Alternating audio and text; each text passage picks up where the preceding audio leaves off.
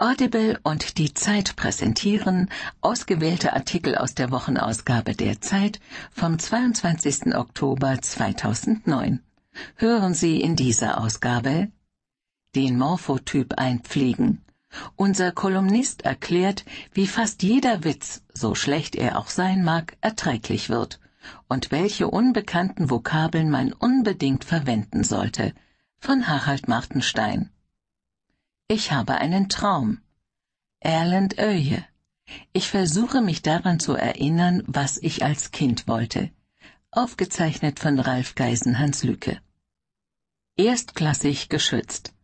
Aller Aufregung zum Trotz, die Impfung gegen die Schweinegrippe hilft. Und die angeblich schlechtere ist die bessere. Von Harro Albrecht. Mächtig mutlos. Schwarz-Gelb könnte so unangefochten regieren wie kaum eine Koalition zuvor. Umso erstaunlicher ist der verzagte Start. Von Matthias Geis. Unser Cem. Er musste erst lernen, Türke zu sein. Wie Grünen-Chef Özdemir zum idealen Einwanderer wurde. Von Özlem Topçu. Ich will ein Dorn im Auge sein. Ich werde Tag und Nacht von Polizisten bewacht. Wer mir diesen Schutz entzieht, bricht die Front gegen die Mafia auf. Von Roberto Saviano. Telekom in der Datenfalle. Die Missbrauchsfälle bei dem Konzern haben System. Tausende Callcenter jagen Provisionen hinterher. Das kann man ändern. Von Kerstin Bund. Die Welt retten? Gern, aber nur mit eurer Hilfe. Sollen die Entwicklungsländer den Klimakollaps verhindern, müssen die Industrieländer sie mit hunderten Milliarden Euro unterstützen. Von Klaas Tatje. Großer Wurf. Das neue Stipendienprogramm bietet den Unis enorme Chancen. Von Jan-Martin Viarda. Ein guter Jahrgang. Auf die Vista-Pleite hat Microsoft schnell reagiert und stellt die nächste Version seines Betriebssystems vor. Windows 7 kommt diese Woche in die Läden. Von Alexander Stirn. Stimmt's? Stimmt es, dass Mädchen schneller trocken werden als Jungen? fragt Daniel Wiersdorf aus Wolfsburg. Christoph Drosser antwortet. Ist Romantik heilbar?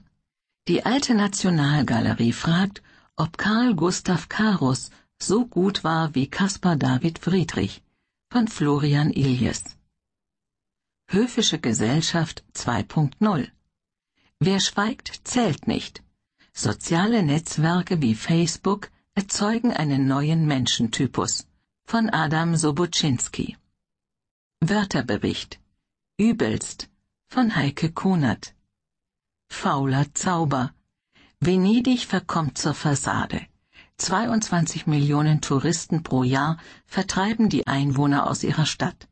Den Bürgermeister schert das wenig. Hilferuf einer Einheimischen von Petra Reski. Alles nach Plan. Wer an der Hochschule der Bundesagentur für Arbeit in Schwerin studiert, kann sich ziemlich sicher sein, einen Arbeitsplatz bekommt er. Von Maren Keller. Die Zeit. Höre die Zeit. Genieße die Zeit. Ich will ein Dorn im Auge sein. Ich werde Tag und Nacht von Polizisten bewacht. Wer mir diesen Schutz entzieht, bricht die Front gegen die Mafia auf. Von Roberto Saviano. Aus dem Italienischen von Verena von Koskul. Die Zeitausgabe 44 vom 22.10.2009.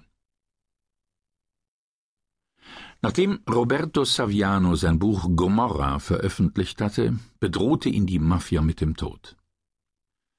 Der Boss Carmine Schiavone, genannt Sandokan, ließ dem Journalisten ausrichten, Saviano, du bist zum Tode verurteilt, du wirst sterben, sobald sich die Aufregung um dich gelegt hat. Als der Polizeichef von Neapel vor wenigen Tagen sagte, Saviano brauche keinen Personenschutz mehr, löste dies italienweit Empörung aus. Der italienische Polizeichef widersprach umgehend seinem Untergebenen in Neapel. Saviano behält den Schutz. Aber der Versuch, ihm diesen zu entziehen, weckt einen schlimmen Verdacht. Ihr könnt ihn haben. Siehst du, die fangen an, uns im Stich zu lassen. Ich hab's gewusst, begrüßte mich dieser Tage der Chef meiner Eskorte. Es war absehbar, dass die Sache mit dem Personenschutz schmerzhaft auf mich zurückfallen würde. Die Einsamkeit der sieben Männer, die mich seit drei Jahren beschützen, hat mich tief berührt. Seit der Polizeichef von Neapel deren Einsatz schlecht gemacht und die Ermittlungen der neapolitanischen Antimafia-Einheit und der Carabinieri in Zweifel gezogen hat, wird man den Eindruck nicht los, dass die geschlossene Front gegen die Clans zerbricht. Eine Front zu spalten, die sich einig zeigen und vor allem einig fühlen sollte, das scheint mir keine gute Idee zu sein. Zivilgesellschaft, Polizei, Justiz, jede mit ihren Rollen und Aufgaben aber im Dienst der Sache vereint. Doch offenbar ist dem nicht so. Ich weiß ja wohl, dass sich weder der Staat noch seine leitenden Institutionen vor derlei vereinten Bemühungen verschließen, und ich bin denen, die mich in all den Jahren verteidigt haben, dankbar. Da sind die Carabinieri, die zwar in den vergangenen Tagen aus institutionellem Respekt geschwiegen, mir jedoch mit großer Solidarität zu verstehen gegeben haben, wir sind immer für dich da.